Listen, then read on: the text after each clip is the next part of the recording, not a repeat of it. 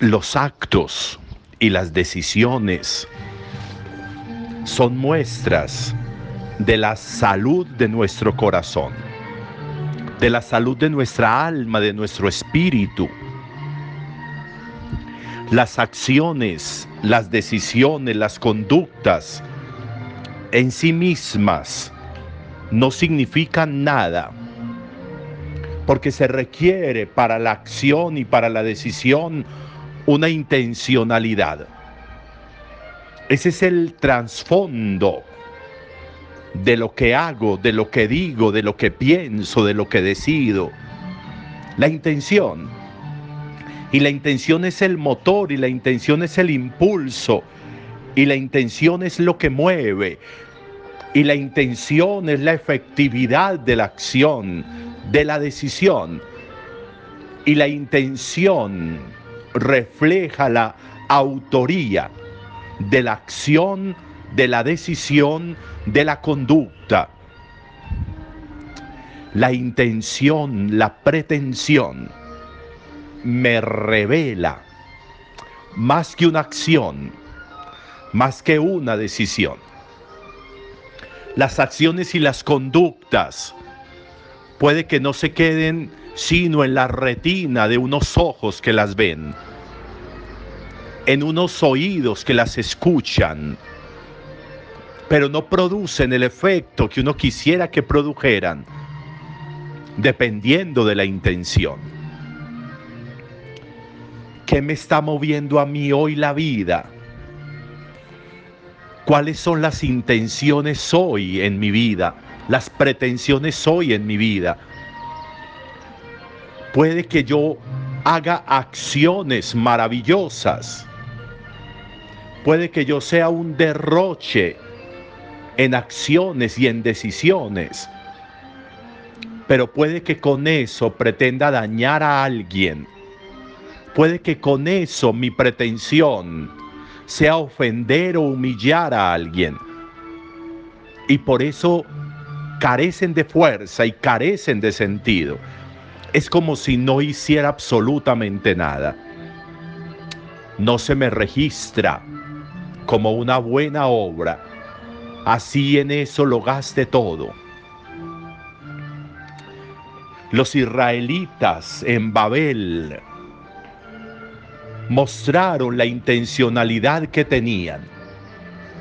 La intencionalidad de encerrarse, la intencionalidad de ser como un enclave la intencionalidad de la prepotencia de pueblo, la intencionalidad de la prepotencia de ellos al pretender construir una torre que llegue hasta el cielo. La intencionalidad que tenían no era buena para ellos como pueblo. La intencionalidad que tenían no se correspondía con lo que Dios les había pedido de que fueran un pueblo en salida, un pueblo abierto, un pueblo amplio, un pueblo en búsqueda de otros pueblos, un pueblo que reflejara la bondad del Dios que tenían. Y por eso deberían abrirse a otros pueblos para que otros pueblos pudieran conocer a su Dios. En cambio ellos se encerraron, intentaron encerrarse. Y por eso aparece Babel la confusión de lenguas para que no pudieran entenderse entre ellos y no pudieran lograr ese objetivo que se habían trazado, esa intencionalidad que tenían. Muchas veces la vida misma nos confunde.